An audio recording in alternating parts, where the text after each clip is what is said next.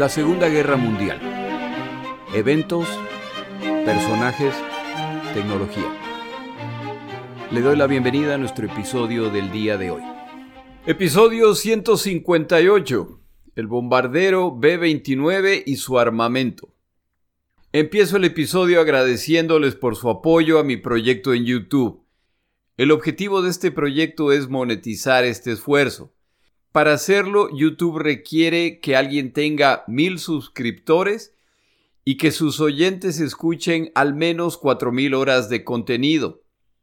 Me alegra comentarles que para el momento que grabo este episodio he superado y de largo los mil suscriptores y continúa el avance hacia las cuatro mil horas de escucha requeridas. Yo considero el proyecto de YouTube como el hermano menor de este podcast y poco a poco migraré el contenido a ese formato, con algunas diferencias que quienes vean ese canal notarán. La ventaja del proyecto de YouTube es que tras cuatro años estudiando, cuento con información con la que no contaba cuando grabé los episodios iniciales, por lo que estoy realizando correcciones, en particular a los primeros episodios.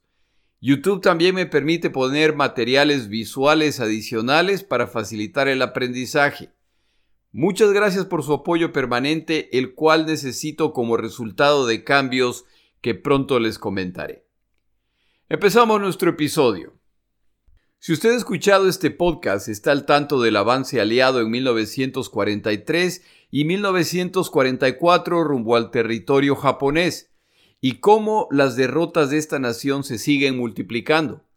Mientras esto sucede, el liderazgo de esa nación oculta a su población el verdadero estado de la guerra, lo que no es muy complicado, ya que los territorios conquistados desde 1941 se extiende por miles de kilómetros en el Pacífico, lejos del territorio japonés.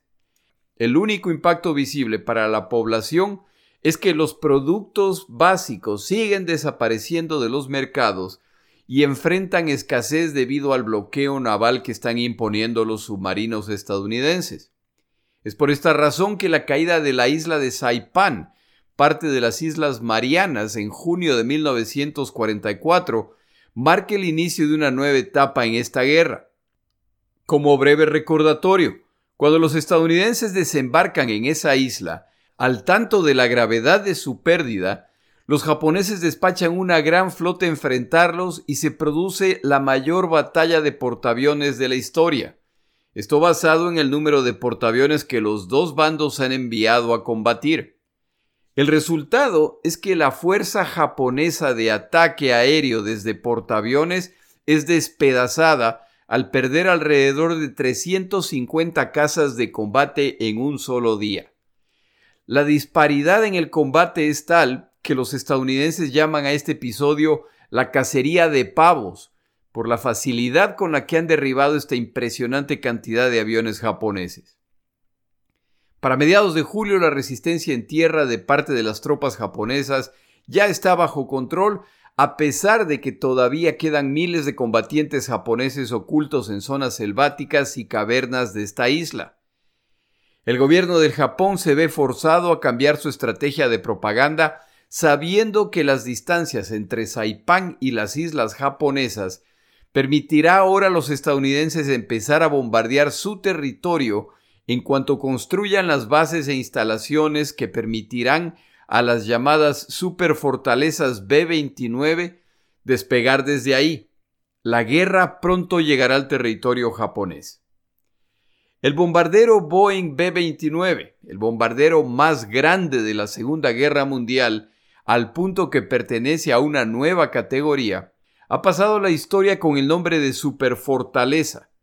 Este nombre es en comparación con el bombardero B-17 estadounidense, conocido como Fortaleza Voladora, o los bombarderos británicos de cuatro motores, entre estos el Lancaster o el Halifax. A estos bombarderos estadounidenses principalmente se les dan estos calificativos debido al armamento que llevan a bordo, lo que en el papel significaba que serían capaces de, al viajar en formación, defenderse mutuamente de ataques de caza enemigos.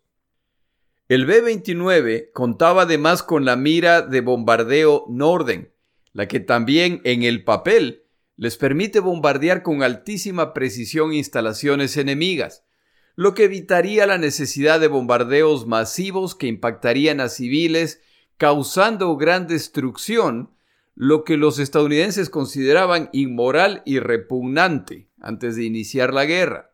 El problema es que las dos suposiciones mencionadas resultan falsas y las tripulaciones de bombarderos, tanto estadounidenses como británicas, están sufriendo pérdidas terribles en sus misiones contra Alemania. La autodefensa de los B-17 es poco efectiva contra cazas y no cuenta para nada al enfrentar el FLAC, el ataque de baterías antiaéreas, las que para 1944 cuentan ya con radares que incrementan su precisión. La mira Norden ha resultado tan limitada que cuando finalmente los estadounidenses deciden compartir esta tecnología con los británicos, estos la evalúan y les dicen a los estadounidenses gracias, pero no gracias. Por su lado, los alemanes, entre tanto bombardero aliado derribado, recuperan una de estas miras entre los escombros, la reparan, hacen pruebas y deciden que no es una tecnología que les interesa desarrollar o copiar. Están por entrar en acción sobre el territorio japonés dos de los proyectos más caros de la Segunda Guerra Mundial, con un costo combinado de miles de millones de dólares en valor del siglo pasado. A la fortaleza B-29 la conocerán como o la apuesta de los 3 mil millones de dólares o como el desastre de los 3 mil millones de dólares, dependiendo a quien le pregunte.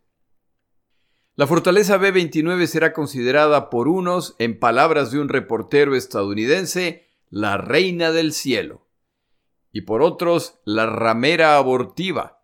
Y es que este avión estuvo plagado de problemas técnicos de distinta gravedad, y estos nunca fueron completamente corregidos lo que le costó la vida a innumerables tripulaciones estadounidenses. La historia de este avión no es distinta a la de tantos. Lo normal es que cuando un avión es diseñado y construido, este se pone a prueba e inmediatamente se encuentran o problemas o áreas que sin ser problemas podrían ser mejoradas. Tome por ejemplo el Spitfire británico. Para el final de la guerra ya vuelan la versión 14 de este excelente caza, a pesar que desde el principio su desempeño ha sido excelente. El problema para los estadounidenses es que se les está acabando la guerra y el proyecto que más dinero ha costado al contribuyente estadounidense podría ni siquiera combatir en esta guerra, lo que por supuesto puede ser fácilmente visto como un gran desperdicio del dinero de la nación. Por otro lado, los líderes de la aviación militar, la cual para este momento no es una rama separada de las Fuerzas Armadas estadounidenses, sino sujeta o al ejército o a la Marina estadounidense, tiene que asegurarse de mostrar el valor de su rama de combate como rama separada de las Fuerzas Armadas. Por estas razones, la superfortaleza B-29 combatirá en esta guerra sea como sea. El autor del libro consultado esta semana llama a este avión el mejor bombardero de la Segunda Guerra Mundial. Supongo que depende del criterio utilizado, pero yo estoy en desacuerdo, sin negarle a esta magnífica máquina sus excepcionales características resultado de un proceso para desarrollar un bombardero de desempeño muy superior a lo existente en ese momento. El avión tiene tantas innovaciones y es tan complejo que algunos lo describen como el sueño de un diseñador y la pesadilla del personal de mantenimiento. Comentarios similares a los que se hacían respecto a los tanques alemanes que aparecen para finales de esta guerra. Este moderno avión cuenta con radar, el cual se utiliza para la navegación, así como herramientas de apoyo a los bombardeos. Esta innovación los hace capaces de volar o atacar en condiciones climáticas menos que ideales o en la noche. Para regocijo de las tripulaciones, el B-29 cuenta con una cabina presurizada, lo que elimina las durísimas condiciones de vuelo de sus colegas de los bombarderos B-17 en que las temperaturas dentro del avión alcanzaban niveles peligrosos para los ocupantes, tal como en su momento nos lo contó el señor John Lockadu, piloto de bombarderos de esta guerra, que a propósito aparece en la serie Maestros del Aire que está transmitiendo Apple TV en estos días. Voy a ver si converso con el señor Locadu, a ver si me da una entrevista para hablar de la serie y su opinión al respecto. Un poco de información adicional respecto a este magnífico aparato. Descargado, este bombardero pesaba más de 58 mil libras.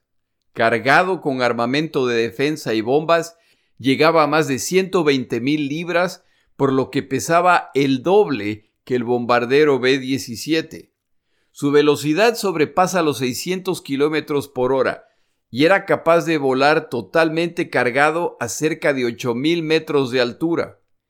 Esta combinación lo convertía en un avión muy difícil de interceptar. Es capaz de cargar dos toneladas de bombas a más de 8500 kilómetros de distancia. Tenía una tripulación de seis, a los cuales se podían añadir seis más dependiendo de la misión.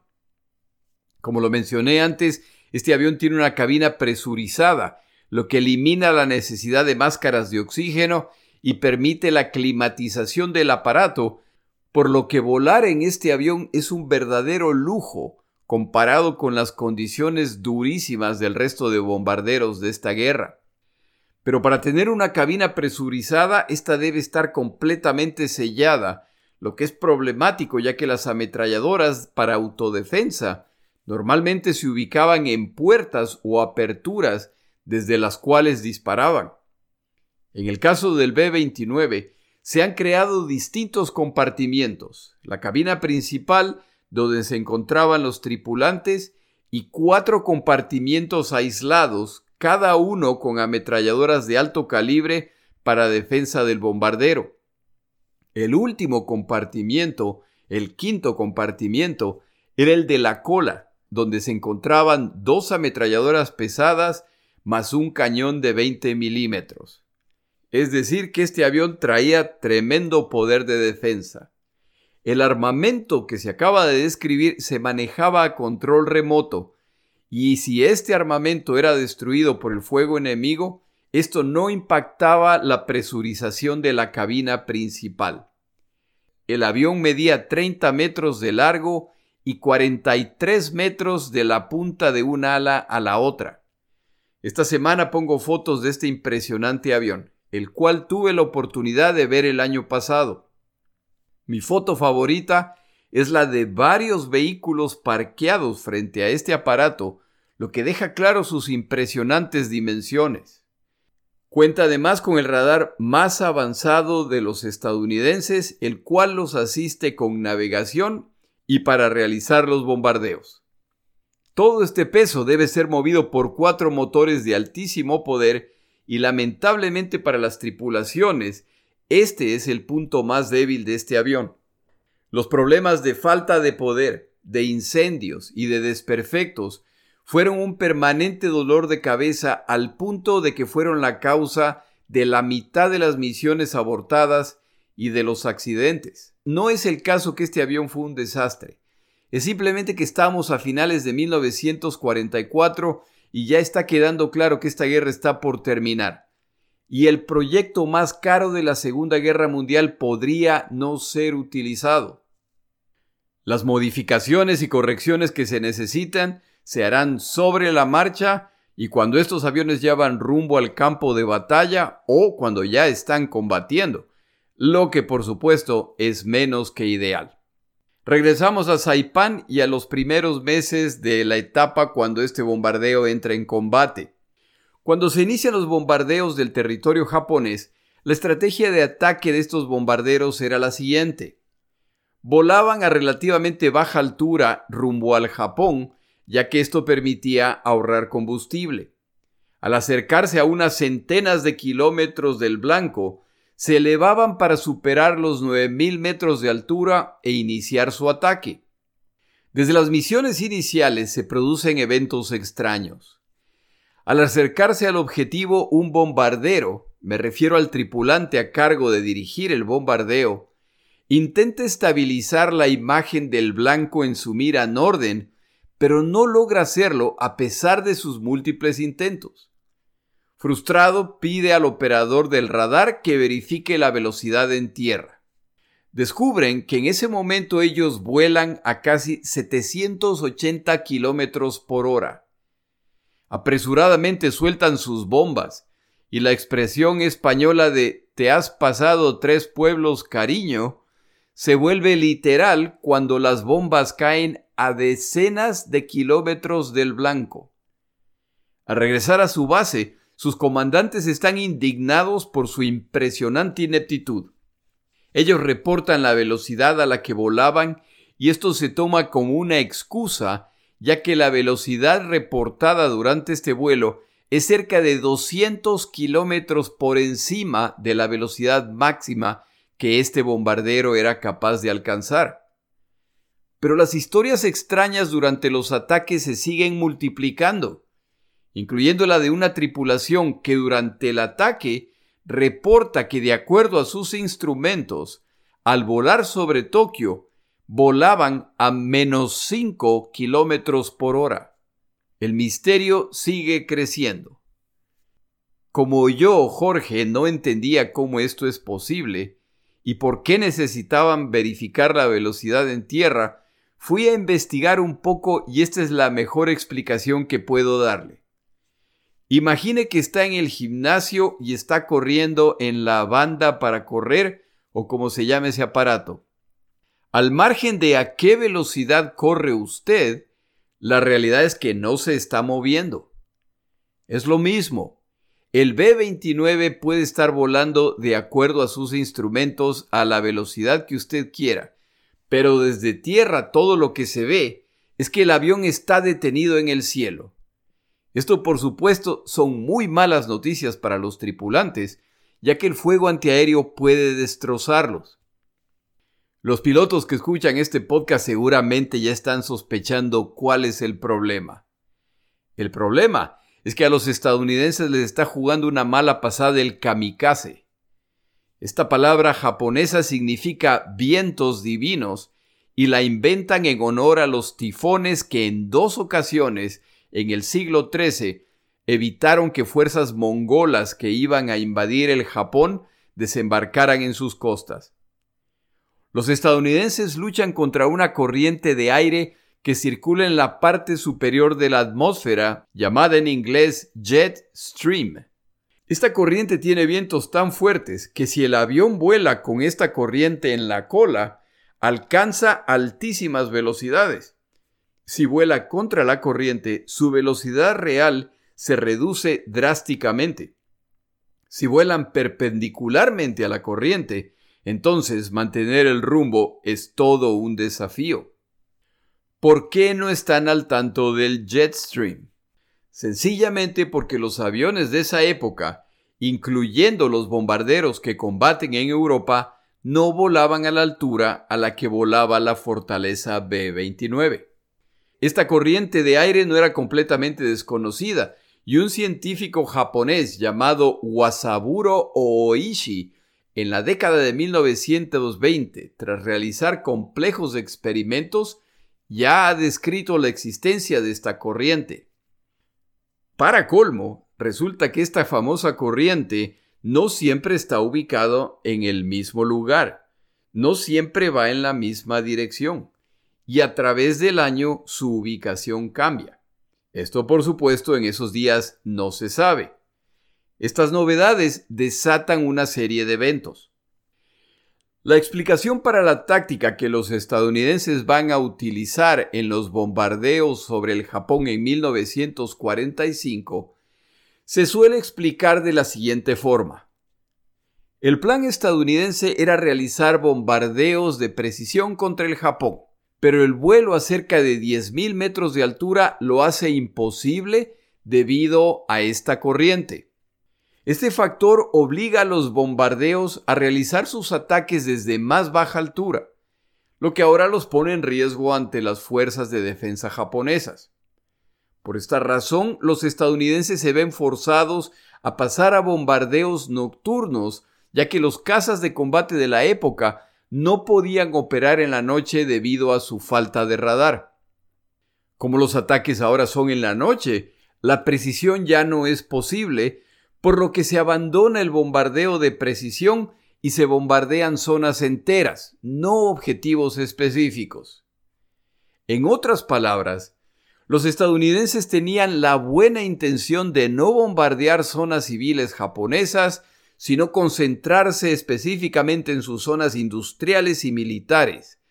Pero la realidad descubierta en el campo de batalla en 1945 los obliga a descartar su plan, lo que explica lo que ocurrirá sobre el Japón. Esta muy conveniente y humanitaria explicación, sin embargo, tiene sus problemas, de los que hablamos a continuación, pero antes tomamos una pausa.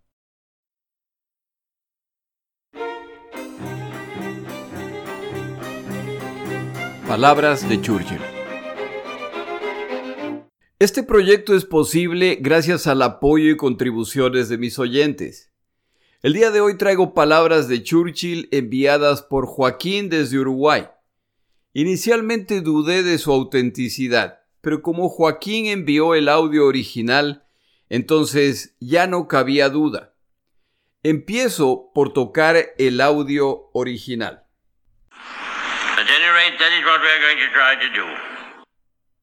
Como el idioma original es el inglés, entonces su comprensión no es fácil, por lo que lo traduzco. La frase en español es Este proyecto ha traído sin duda a gente por demás extraña, empezando con el autor del podcast. Muchas gracias Joaquín por tu contribución.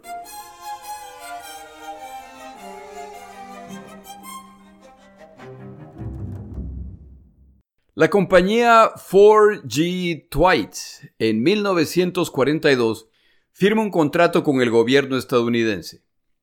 Su tarea altamente secreta es construir en el desierto del estado de Utah réplicas de villas alemanas y japonesas. Estas réplicas deben ser exactas por lo que se contratan arquitectos alemanes para construir la villa alemana y estadounidenses con experiencia de construcción en el Japón para construir las villas japonesas. A este proyecto se lo conocerá como Dudway Proving Grounds. Es importante que el interior y el exterior de las casas sean exactamente como las villas de estas naciones. No son solamente las casas, son las calles, las aceras, los parques. Entre otras cosas, se duplican esas callecillas preciosas que uno puede encontrar, por ejemplo, en los pueblos españoles, estrechas, obviamente diseñadas para el tránsito de peatones exclusivamente y que les dan un aspecto muy bonito. Se procura que los materiales utilizados y las técnicas de construcción sean exactamente las utilizadas por japoneses y alemanes. El nivel de detalle es tal que incluso los muebles utilizados dentro de las casas deben ser fieles copias de los utilizados en esas naciones. Una vez que la construcción concluye, estos sitios pasan a manos de las Fuerzas Armadas estadounidenses que las utilizarán para probar su armamento. La construcción en el Japón a mediados del siglo pasado se hacía utilizando principalmente dos materias primas, madera para los cimientos y la estructura de la casa y papel para las paredes y divisiones. Su vulnerabilidad al fuego es conocida. Luego del terremoto de 1923, a los bomberos japoneses les toma tres días controlar los incendios resultantes. El balance final de esta tragedia fue la muerte de 110.000 personas y la destrucción del 20% de la ciudad de Tokio, entre el impacto del terremoto más los incendios subsiguientes. Los experimentos estadounidenses buscan determinar la combinación ideal de bombas incendiarias y de alto poder explosivo para causar el máximo daño. En el caso del Japón, la estrategia es clara. Con construcción de papel y madera, las bombas incendiarias son la elección correcta. Pero se las debe combinar con bombas de alto poder explosivo, a fin de destrozar la infraestructura, por ejemplo, las tuberías de agua, plantas de generación eléctrica, purificación de agua, así como instalaciones, por ejemplo, de las estaciones de bomberos. Metódicamente se utilizan combinaciones de armamento para determinar cuál es el más letal. El objetivo es calcular cuántas toneladas de bombas se necesitan para causar incendios de tal intensidad que es inútil intentar apagarlos. Los bomberos deberán, si es que han sobrevivido, simplemente observar a la distancia, impotentes para detener lo que está ocurriendo. Como las áreas residenciales de las poblaciones japonesas están llenas de esas callecillas estrechas previamente mencionadas, los incendios se propagarán de casa en casa y de manzana en manzana sin que nada los pueda evitar. Una de las bombas principales en el arsenal estadounidense son un invento reciente. El profesor Hoyt Hotel enseña en el Instituto Tecnológico de Massachusetts, MIT, probablemente la universidad técnica más respetada de los Estados Unidos de América, y junto con otros académicos de varias universidades, forma parte de un grupo que el gobierno estadounidense ha creado para identificar nuevas armas.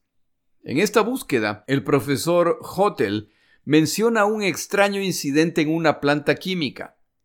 En esta planta trabajan en un subproducto del petróleo, el cual planean utilizar para fabricar pintura. La idea es crear esta mezcla que al secarse crea una gruesa capa adhesiva. Quienes trabajan en este proyecto tienen un pequeño problema. La mezcla se incendia espontáneamente. Un profesor de química llamado Louis Fisher de la Universidad de Harvard, otra respetadísima universidad de este país, ofrece experimentar con esta sustancia.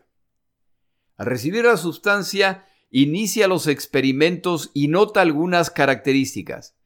La primera es que esta sustancia líquida inicialmente poco a poco se transforma en un gel viscoso que se pega a lo que toca. Al encender la sustancia, les llama la atención que este gel viscoso no se transforma en líquido o pierde su capacidad adhesiva, lo que quiere decir que si se utiliza en una bomba, el líquido se esparcirá y todo lo que toque lo quemará hasta consumirse completamente. La sustancia es capaz de arder por largo tiempo. Sin duda deben seguir experimentando. Hacen algunas pruebas para determinar qué sustancia funciona mejor para la combustión. Prueban con benceno, gasolina y otras sustancias. El producto final, de acuerdo a un autor especializado, es muy efectivo por las siguientes razones. Este autor dice, si quiere contar con una bomba incendiaria eficiente, algo pegajoso es mucho más efectivo, ya que se adhiere a lo que sea y transfiere su energía al otro objeto. Si el gel utilizado es demasiado suave o demasiado débil, esto no funcionará. Tome por ejemplo un cóctel molotov lleno de gasolina. Este explota y la gasolina se enciende. Esta arma puede quemar gravemente a una persona, pero el fuego se extingue relativamente rápido. El gel utilizado no puede ser ni muy denso ni muy líquido, ya que debe esparcirse en masas lo suficientemente grandes para quemar objetos enteros por largo tiempo. Tras múltiples intentos, es hora de probar el invento. En la cancha de fútbol, el de verdad, no el fútbol americano, de la Universidad de Harvard, los químicos Heschberg y Fischer prueban la sustancia por primera vez. En una lata con este químico, insertan un taco de dinamita cubierto en fósforo blanco, otra arma de guerra terrible. La idea es que la dinamita enciende el fósforo, el cual enciende el químico que sale disparados en todas direcciones al producirse la explosión. Este dispositivo se ubica en el centro de una laguna que han cavado en la cancha de fútbol y se ha llenado de agua. Camiones de bomberos están listos a una distancia prudente en caso de problemas. El experimento se realiza, es un éxito y los científicos documentan los detalles, incluyendo la distancia a la que ha volado este gel y el tamaño de los distintos pedazos disparados. Estos experimentos se completan en 1942. Como las dos sustancias más efectivas fueron el naftenato de aluminio y la otra el palmitato de aluminio, estos científicos deciden combinar parte de los nombres de las sustancias y al resultado final lo llaman napalm. No pasa mucho tiempo hasta que se empiezan a producir bombas con la nueva sustancia las cuales se suman al arsenal estadounidense. Para 1945, los estadounidenses están listos para bombardear el territorio japonés y cuentan con las armas apropiadas. Los dos experimentos relatados el día de hoy, la construcción de las villas alemanas y japonesas y el desarrollo del napalm, se combinan en una investigación liderada por el profesor ya mencionado, Hoyt Hotel, con su rigurosidad científica, se asegurará de que las réplicas creadas sean fidedignas hasta el último detalle. En 1943, las fuerzas estadounidenses asignan un grupo de bombarderos para realizar las pruebas pertinentes. Los bombarderos atacan la réplica de la villa japonesa utilizando distintos tipos de bombas estadounidenses y británicas. Tras cada ataque, la villa es reconstruida para iniciar la prueba siguiente. El científico Hotel y su equipo evalúan el impacto de cada bombardeo y lo clasifican bajo una de las siguientes categorías. Categoría 1. Incendio incontrolable al pasar 6 minutos. Categoría 2. Incendio destructivo solo si se lo ignora. Categoría 3 incendio no destructivo. Los resultados son de lo más claros. El napalm es la opción ideal contra el Japón dada la naturaleza de su construcción. Los estadounidenses ya cuentan con una poderosísima arma contra la población japonesa. Un video de entrenamiento estadounidense explica el poder de esta arma. El componente principal de la bomba M69 es una sustancia similar a gasolina gelatinosa que cuando se incendia se transforma en una masa de fuego pegajoso de un área de cerca de un metro. Esta sustancia arde a una temperatura aproximada de 537 grados centígrados por entre 8 y 10 minutos. Para el lanzamiento desde el aire, la bomba M69 contiene 38 contenedores con esta sustancia.